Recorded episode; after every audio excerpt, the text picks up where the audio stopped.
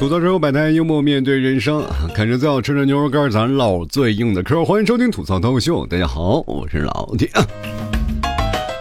哎，高考结束了，马上就要中考了啊！大家也别松劲儿，这两天呢，继续安安静静的，然后等着中考结束了啊，大家都可以开始狂欢了啊！其实很多的人一直在想，这个中考和高考其实都是很多朋友的分水岭啊，就是比如说，有的人考上了更好的学校，有的人就止步于此了啊。哎，是。觉得哎呀，我的天哪！朋友、同学之间的友谊就是在这里啊。就比如说，你还可能有新的友谊，但我的友谊在你这儿，咱就已经到头了，好吗？以后说同窗，哎，咱同窗好友就只能到你这儿了。你还有别的同窗，你是不是有点见异思迁呢？啊？其实人生啊，总是有很多种选择，但是你的同学没有办法，那完全是靠缘分的。就每次你抗上学呀，不不管是新的分的班级里，刚开始进了学校里，总是那股说不出来的兴奋劲儿，因为有很多的新的朋友。当你上了以后，突然发现你认为那些新的朋友他妈是校园霸凌的人，好吗？哎，把你揍的鼻青脸肿啊！你等你长大了以后，你说我也要揍回来，突然发现你考不上去了啊！但凡你开始走入到那个歧途的路上，就说明你学习肯定不是太好。其实真的挺有意思啊，就是说，如果你在童年的时间啊，也是经历过那些啊，比如说被人打或者我们打过你的这个事情啊出现，其实很多时候不一定他就是不幸的啊，那反而到最后了，反而能帮助你的人，反而就就是这些他妈学习不好的人。这老 T 他从小上课，其实也是说实话啊。我们那个年代没有摄像头嘛，主要是也没有什么手机啊，没有这些东西。我们上课的时候什么都没有啊，所以说你在犄角旮旯里被人打了，被人说了，你也没有办法，没有办法去申冤，也没有什么东西啊。那是小的时候又骨子里怀揣着一股倔强，就是那种啊我被打了，但是我不告老师。你说你用现在的眼光去想想，你妈那不是傻吗？那是。就你被打了，你就跟老师说，老师收拾他们啊！但是我们那时候，说实话，就骨子里倔强啊，就我就不告老师啊。其实还是怕被打得更惨一点，万 万一没有处理好，你这个事情你就是受伤的更严重。结果等到大了以后呢，多年以后我们同学聚会了，才会发现啊，就是你可能会有更高的学历啊，但是他们的学历往往不是很高了啊，你那些坏的学生，但是他们早步入社会，更懂得人情世故，在你吃饭的时候，大家还能畅聊彼此一些事情啊。就是说，如果特别坏那些人，你可能也见不着他，可能就进去了啊。就 是但凡孩子是在社。会上游走的人啊，你跟他们聊天啊、吃饭呀，他们或者找事儿帮忙啊，他们真的帮你帮啊。有的时候呢，还能顶事儿啊。就所以说，当你每次，呃。回忆起童年啊，回忆起这个同学之间那份友情，其实说实话也挺玄乎的啊。有的人呢就是情比金坚啊，我的跟我们同学关系特别好，好的不得了啊。日后了以后呢，比如说几十年、二十年那种感情，同学还是不变。你就比如说我妈他们那一代啊，他们那时候同学啊，说实话，他们那个正好赶上就是学习不好那一代嘛，就是那个时候正好有一个学习空白期，然后很多人其实最高学历就是。初中而已啊，有的人可能高一点学历可能会上的高中，然后他们聚会呢，反而那些高中和初中不怎么聚会，那些小学的一起在那聚，为什么呢？因为小学几乎他们都是在一片嘛，就是大家都是一个，呃，从小在一个地方长的，然后。结果呢，就是分到了一个地方啊，分到了一个学校，有的人就成了班级同学。他的班级也不仅限于一个班啊，而是一片班啊。就比如说，他是一班、二班、三班、四班、五班，加起来都是同学聚会啊，这都是同学啊。那个时候就已经扩展了，因为毕竟就是说实话，有的人也联系不上啊，有的人也不跟谁玩，都有自己的小圈子。所以说，当能把圈子套牢起以后呢，突然发现这几个班抽调的都是精英，能合在一起玩的，就是他们的那些一代啊，他们那个同学聚会关特别好，包括现在我认这个姨那个姨那个姨，其实说实话，我这花了好几十年，我才能分清楚哪个姨哪个姨啊。其实小的时候我就特别烦我妈那些同学，因为他们这个关系跟咱们这个关系不太一样。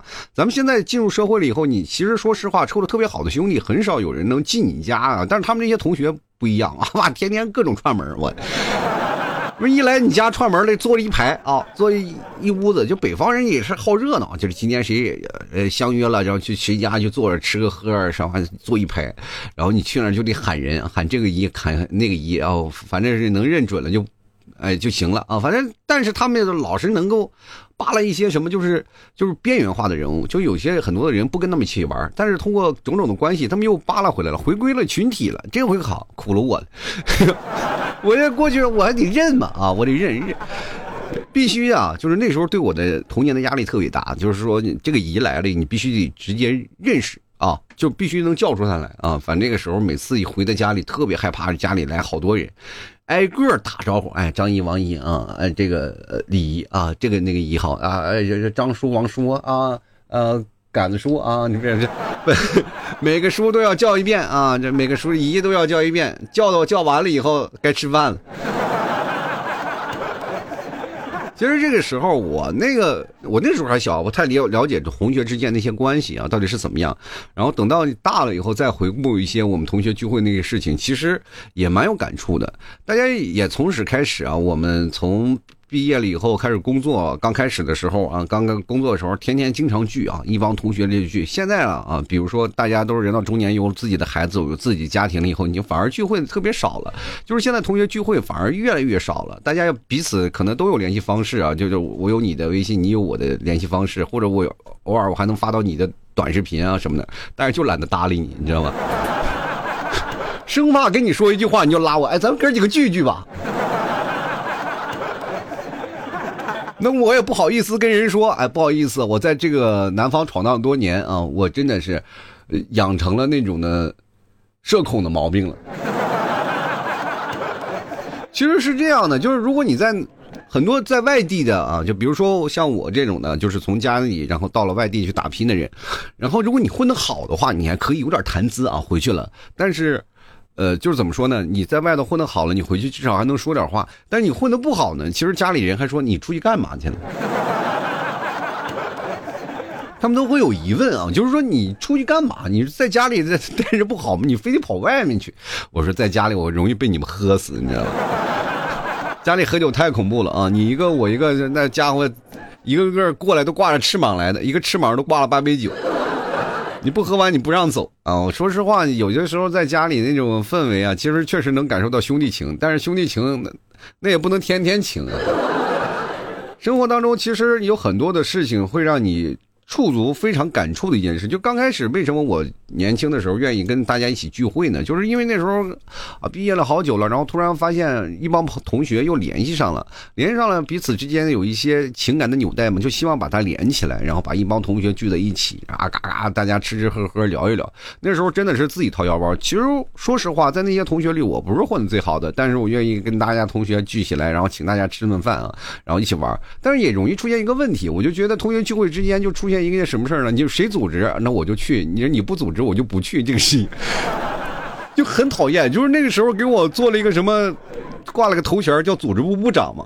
其实按照现在的话来说，就是冤大头。嗯，就没有人愿意去再续同学的那个友谊。就是来了，我们这就逢场作戏啊，我们吃个饭，大家聚一聚，聊一聊天，然后玩一玩。但你这个爱出头这个毛病，那我不能不能惯着你啊。每次撒两斤狗血，然后又等待回来的消息，突然发现没有了。我这合着我这不是请的同学呀？我这是干啥？我是搞驱魔的，撒了泼狗血，他妈去牛滚蛇神全给我让我吓跑了。其实有的同学他是不愿意聚的，是让我们生拉硬拽过来的啊！也希望大家能够彼此在。回顾这个友谊的氛围当中，能够把这个情感纽带再继续连接一点啊！就所以说那个时候我比较喜欢组织一帮同学聚会，然后喝酒啊、吃饭呀，反正都很大。那个时候我觉得对我帮助最大的一件事是什么呢？就是说，呃，我把这帮同学维护起来了，结果呢，就是很多人结婚的时候，大家都开始随份子了。懂我什么意思吗？就是最早以前，大家同学之间啊，其实还是不是那么熟络的啊。就是大家分开步入到社会当中，其实也没有什么的。哎，我见你，你见我，你大家彼此这个关系没有啊，没有太多。结果我这一组织吧，把同学都组织在起来了，组织起来一起吃饭，大家就熟了嘛。然后以后呢，发这个结婚发请帖，就每个人都会发到。于是乎，就有人暗自的啊，暗自的记恨，就是说，如果没有你，我不可能给他掏这份红包。哎呀，反正罪过也是我，但是我也很庆幸啊，要不是有这些同学，我把他撺掇起来，我结婚的时候估计连一桌都凑不齐，你知道吗？其实结婚的时候最有意思就是你有初中同学有高中同学，但是大学同学来的寥寥无几啊，因为就毕竟地方太远了，没有人跟肯过来。其实人生在这个时候呢，其实你总是能分出几个不同的阵营啊，就是同学聚会之间，嗯，尤尤其是你到了不同的年纪，在做不同的同学的。阵营当中也是有挺有意思的一件事儿啊，所以说今天我来聊聊同学聚会的事儿，也是希望各位朋友能感受一下。其实你们现在听我节目的朋友不一定是年长的就很多人都是比较小的朋友啊，就听我节目的。当然，我们这一代这个同学聚会跟你们的这一代不太一样了啊，就是说可能你们这一代的这个感情基础啊，可能比我们那个感情基础呢稍微牢固一点，毕竟是，呃，同样是开过黑的兄弟们啊。我们那个时候，说实话都是打闹了。有些时候，谁跟谁玩到一起，谁跟跟谁玩不到一起的，其实还有很多的事儿。但是你在发现一件事情，就是小学啊，大家彼此小学能够记起来的时候有多少啊？这比如说小学的时候，大家都是按片分的嘛。比如说我们这一片分到这个小学，那一片分到这个小学，其实就是增长你友谊的关系嘛。就我们过去是属于像类似一个院子里啊，就大家一个家属院啊或家属楼啊，大家彼此在这个一片啊这一片里啊聚散的小孩然后。这个上课了，呃，上了一个学校呢，然后就在这里，其实就等于是你童年的玩伴，再加你的同学，其实这有点那种感觉，像亲上加亲的意思啊。就是当你进入到了一个班级里，然后变成了同学，然后慢慢慢慢也就形成了一种友谊方面。就哪怕你到毕业多少年，其实大家对小学的记忆就很难啊，就是很难能印证下来。我记得我有个小学毕业照，我拿小学毕业照我照了一下，我居然没有想到这个居然是我同学。你知道吗？就是那种感觉特别奇怪啊！就是你跟一个这个同一个朋友认识好久了，就是通过社会关系上认识的那个朋友啊，俩人聊挺 happy，经常在一起喝酒，一起聊。那天我在毕业证上看上他，居然是我的同学。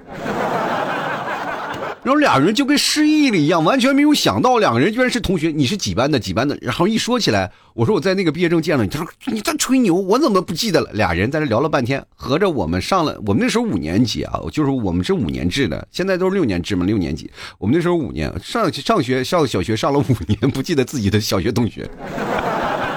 我真的特别奇怪，就是现在很多在同学聚会的时候，你们。就是在参加小学聚会的时候，你们都能把你们的小学同学都记得起来吗？真的，我们出了是什么样的？就是小学我们还是同学，然后到了初中呃初中的时候，我们还是同学，这样的一个关系当中，我们才能够感觉到啊，就是有这个同学。其实是这样的，就是我在小学呢，我其实还是吃了一个亏啊，我这吃了个亏，就为什么呢？就是我的小学同学比较多。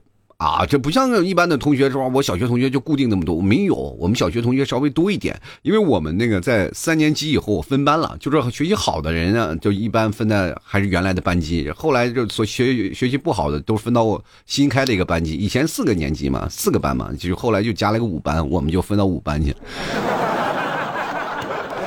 以前那个小学老师特别讨厌，说实话，那个小学老师这个班主任啊，当时。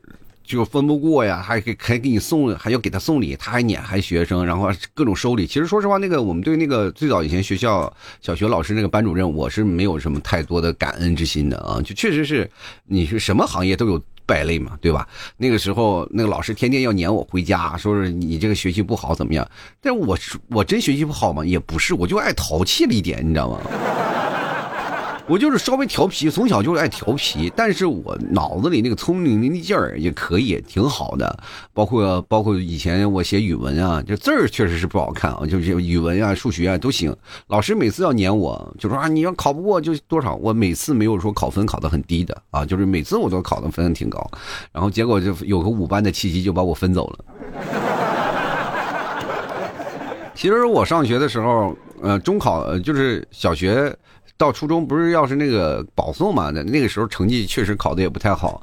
那个我的学习其实跟那个老师影响也很大，那没有办法。但是你分到后面，对你造成的后续的影响也很大，就是你后续会认识一些同学。小学同学，我们现在有联系的也不超过三四个吧。就是很多的时候，说实话，小学同学你真的很少能记起来有太多的，因为我们原先的那些小学同学不记得了，就是最早以前那个班啊，以前二班那些同学我不记得了，五班的那些同学能记得也就仅几仅仅几个啊，就就说实话屈指可数。但是有的别人不一样，就是我不能代表所有人，但是有的同学他们在小学能聚会能凑在一桌上，说实话，你的感受也只只有两点，一个是你同学的记忆力真是真的好啊。大家都能记得那从从前那个无忧无虑的日子，然后当然了，其实到你真正的上了课了以后，你组织一个班级，然后。绝大多数也是一个院里玩的啊，一起光着屁股长大那些有感情基础的一帮朋友在聚会啊，所以说有一些很多的小学同学，他们的如果说但凡能聚起来，那么感情就会比这些中学高中的要好啊，这是很重要的。就是所以说你在有感情基础的是不一样的。那中学的其实说实话呢，大家聚在一起可就不一样了啊，就稍微有点那个功利心了啊。中学的时候，其实说实话啊，就是你心里其实也是憋着一股劲儿啊。有的人他妈学习不好，但是早早早步入社会了；但有的人学习好了，对吧？学习好的，然后人还大学还没毕业呢，跟你在一起聚会了。于是乎，这几个事情就出现在了那些学习不好的人会请那些在大学毕业的，因为上大学的那也没有几个有钱的，是吧？谁不知道在大学生活里是什么样啊？他妈穷的他妈一个烟屁七八个人抽。于是乎呢，就变成了这样的一个非常诡异的画面：曾经学习不好的人，然后让我请着那些学习好的人在那吃饭，然后结果呢，那些学习好的人，上了大学的人还羡慕你的生活过得这么潇洒呀！他妈多少个真的，我不知道你们有没有感触到啊？如果你们没有聚会，没有有这样的情境，你可以跳过；但凡你有这样情境，你有没有想过这样的一件事情？你他妈当初想，妈读书有鸟用啊！还不如早早步入社会。其实确实是有那么一刹那那个想法，就是是这样的。因为那时候还小，大家都不知道。当你真正步入成人之后的这个聚会了，比如说大家都开始工作了，大家都彼此有自己的成功经验了，然后大再次聚会了以后，其实这件事情就开始变成开始显摆了啊。往往那些人呢，就是特别仗义那些人，还是曾经那样，还没有保持一些就是。上进的其实少啊，要不然有的人就是真的是发大财了，就是通过一些敢打敢拼发大财了。但是金字塔尖永远就那么一个两个啊，要但凡呢你有的人呢，就是在比如说。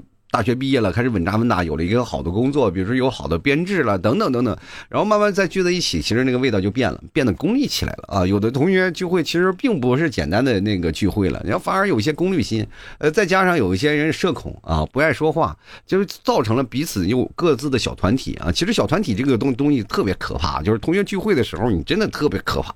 你说有个小团体啊，就是比如说你在那里做饭，呃，你在那里说啊，这个今天我们玩什么，吃什么，哥几个在这聊。聊什么？然后那几个妈妈在那聊孩子，你说很讨厌啊！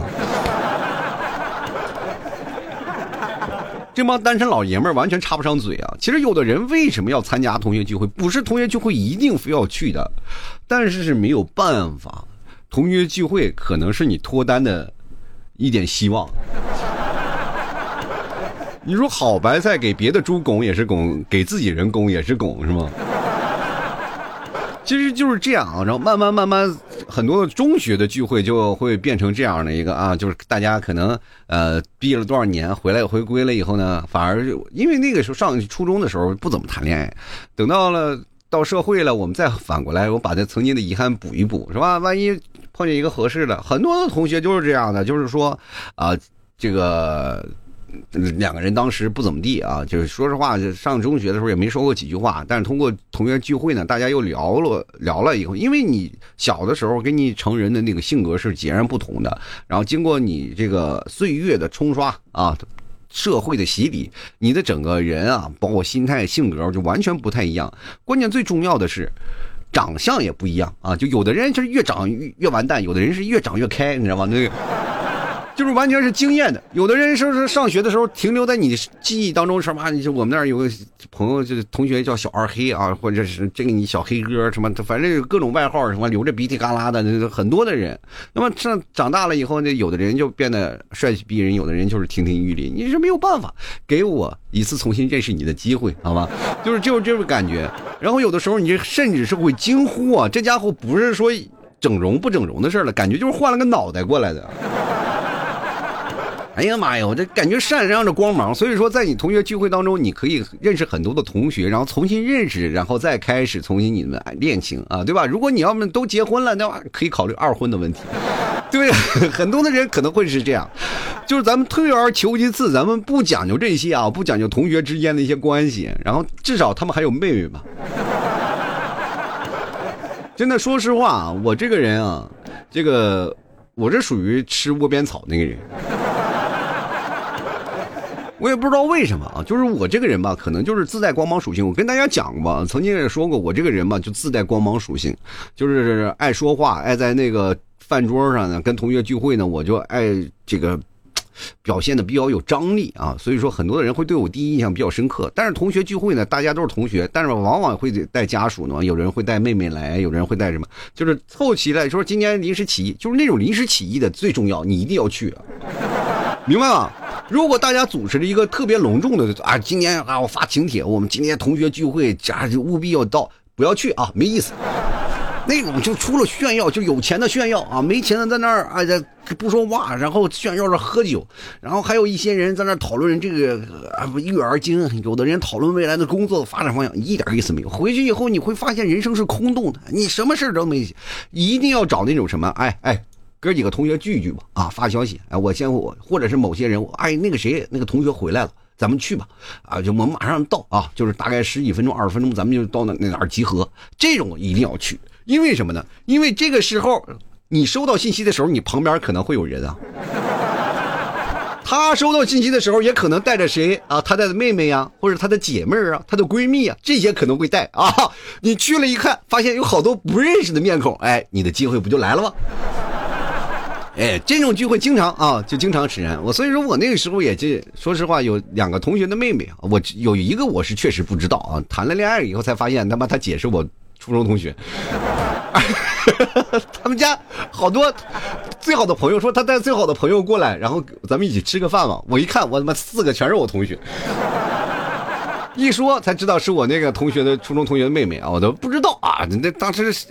可尴尬了，结果最后呢，就在那一圈里啊，又一个同学的妹妹又进入我的掌心了。你说，结果认识那些好朋友还是他们这堆人。哎呦我的天，我就有点分不开了啊。所以说，虽然说后来都也是确实是修不成正果，阻力太大啊。同学之间呀，你你也说没有办法，他们变成同学了，又变成了阻力了。有的时候推你的啊，也是你们这帮同学啊，但是你的缺点很容易被放大啊。那个时候也就没有办法成功。但是各位啊。这是一个很典型的成功案例。你们找不着对象，就是你们没有分析当中的曲中利害啊！你没有找到合适的时机，然后去找人，你没有办法去取得。这帮同学聚会到底有什么好处？好处就是你可以 脱单。哎，你说有哪个老爷们不带个几个兄弟出去正吃饭呢？然后突然临时起意，你叫儿过来吃个饭也就好了，对吧？就比如说像我一个同学的姐们啊，又又一个窝边草的事。就是我同学的他的高中同学啊，因为我和他是初中同学，我和我哥们儿我们俩我俩是初中同学嘛，我们三个关系比较好啊。然后呢，就经常他一回来了，然后就叫我们俩吃饭啊。我们俩一去吃饭，一看就是他俩高中同学，也我们经常凑一桌，时间长了，哎妈日久生情了，对吧？我也没有办法啊。其实有的时候就是这个该死的缘分，你这想跑也跑不掉。就是同学的同学同学同学能聚起来，然后凑在一桌，然后就是。变成了一桌麻将了。其实说实话，中学的聚会啊，仅仅是这样，但是高中的聚会呢，其实是反而是少了更多的东西啊，社会的东西，反而更多衬托出来那种比较青涩的事情。因为高中阶段是人生最美好的阶段啊，就是你花季雨季的时候，对吧？我跟大家讲，就是初中的时候你是懵懂无知的，你对那个社会当中其实是什么都不懂的，哪怕那时候你有爱情啊，就可能是情窦初开，但是也是朦胧的。但是到了你的。中学啊过去以后，开始上了高中，你就突然发现了，你已经不是所谓的小孩子了，你有人生的目标了。比如说，我要可啊，我高中毕业，我要上一个好大学啊，什么九八五二幺幺，咱别的不说，或者我要直接高中，我哪怕考不好，我就去找一份好的工作，至少你有自第一个人生目标了嘛。所以说，在那里，同学你就开始慢慢慢慢，你开始奋斗，你有自己的想法了，那是一个成人的想法。然后接着呢，成人的想法多了以后呢，你就可能会看一些非法的片子什么的，是吧？你又知道什么男欢女爱了，你又开始有喜欢的人了，是吧？所以说那个时候的喜欢才叫是真正的喜欢，因为你有目标的喜欢，而不是说他妈上初中的时候别人搞对象，我也搞一个试试。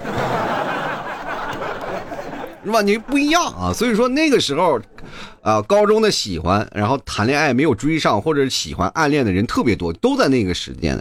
所以说，当你们毕业了以后，两三年以后，或者是四五年以后，大家再回过头来聚会，你会发现所有的遗憾都是在这个时候产生的，因为那个时候你才会记到更多的事情，然后很多的时候会印在心里。比如说，有的人高中暗恋嘛，暗恋了一个人，完了。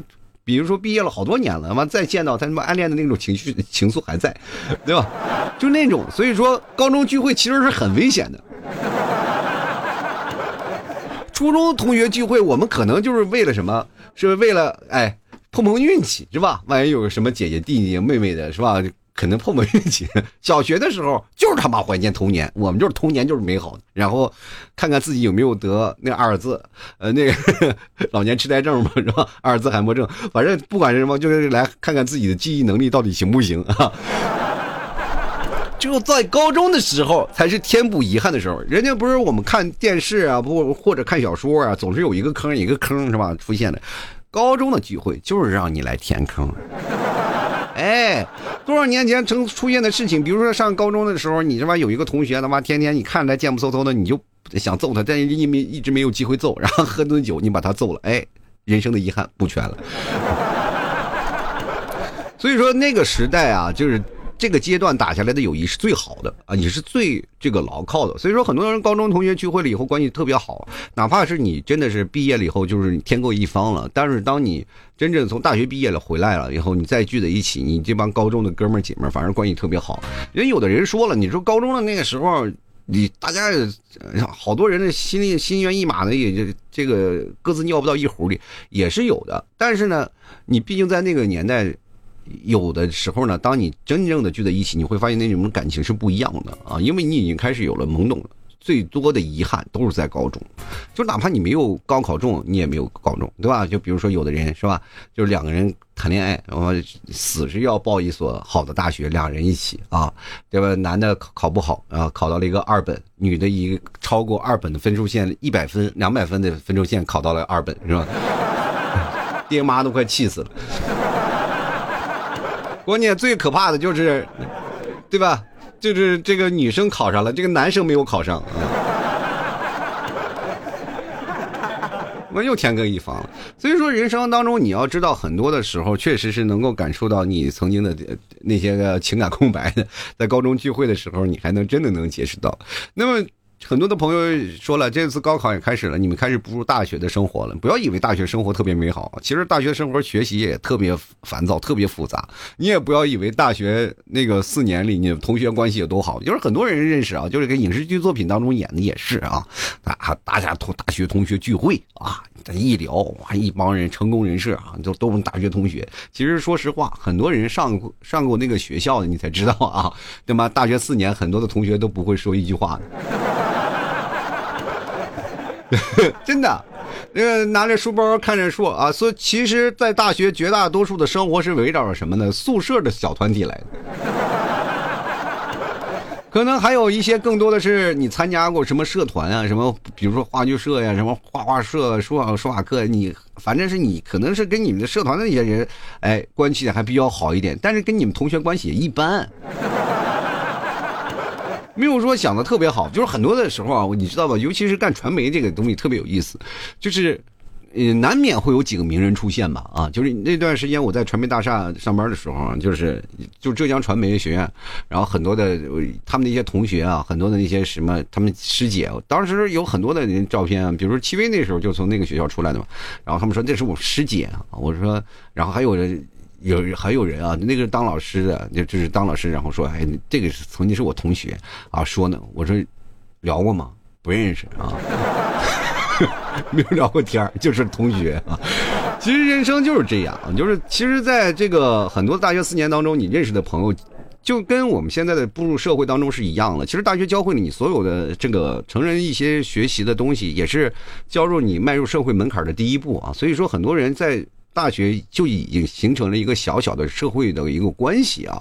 其实你看似啊，就是认识的人比较多了，但是其实如果深入交流的人特别少。啊，真的特别少，除了那一帮一起喝酒的，你很少有。你但凡啊，大学的友谊怎么见证？一起喝过酒吗？没有，那就说明你友谊不太不够深啊。你不要一说啊，一说老 T 啊，你就不能代表所有人，你就去想吧。我跟大大家讲这一件事儿啊，就是那些曾经不能喝酒的人，那一两瓶啤酒也会玩命的喝，跟你只要关系铁的话。所以说。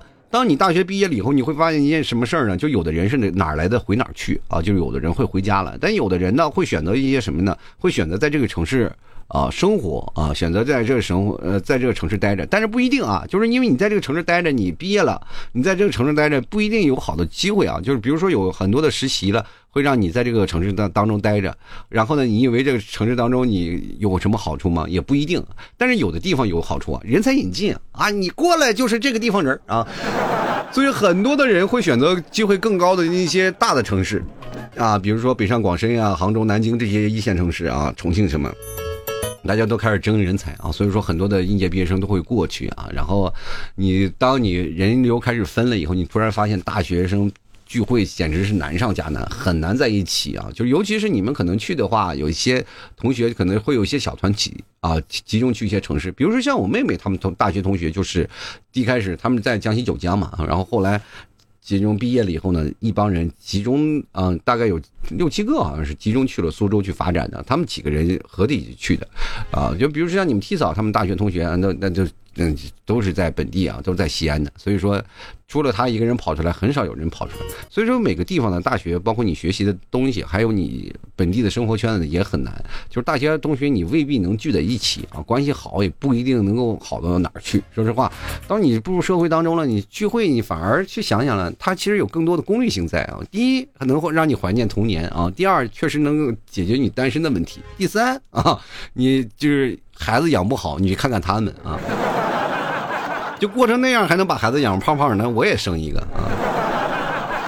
实在不行，跟他们聊聊。我记得最尴尬的那个，因为我结婚晚，我三十多岁结婚啊，他们都是二十多岁就结婚了。因为在本地生活，他们都很早就结婚了，结婚了开始生孩子了啊！咱们一帮人讨论孩子尿不湿的问题，跟我一点关系没有。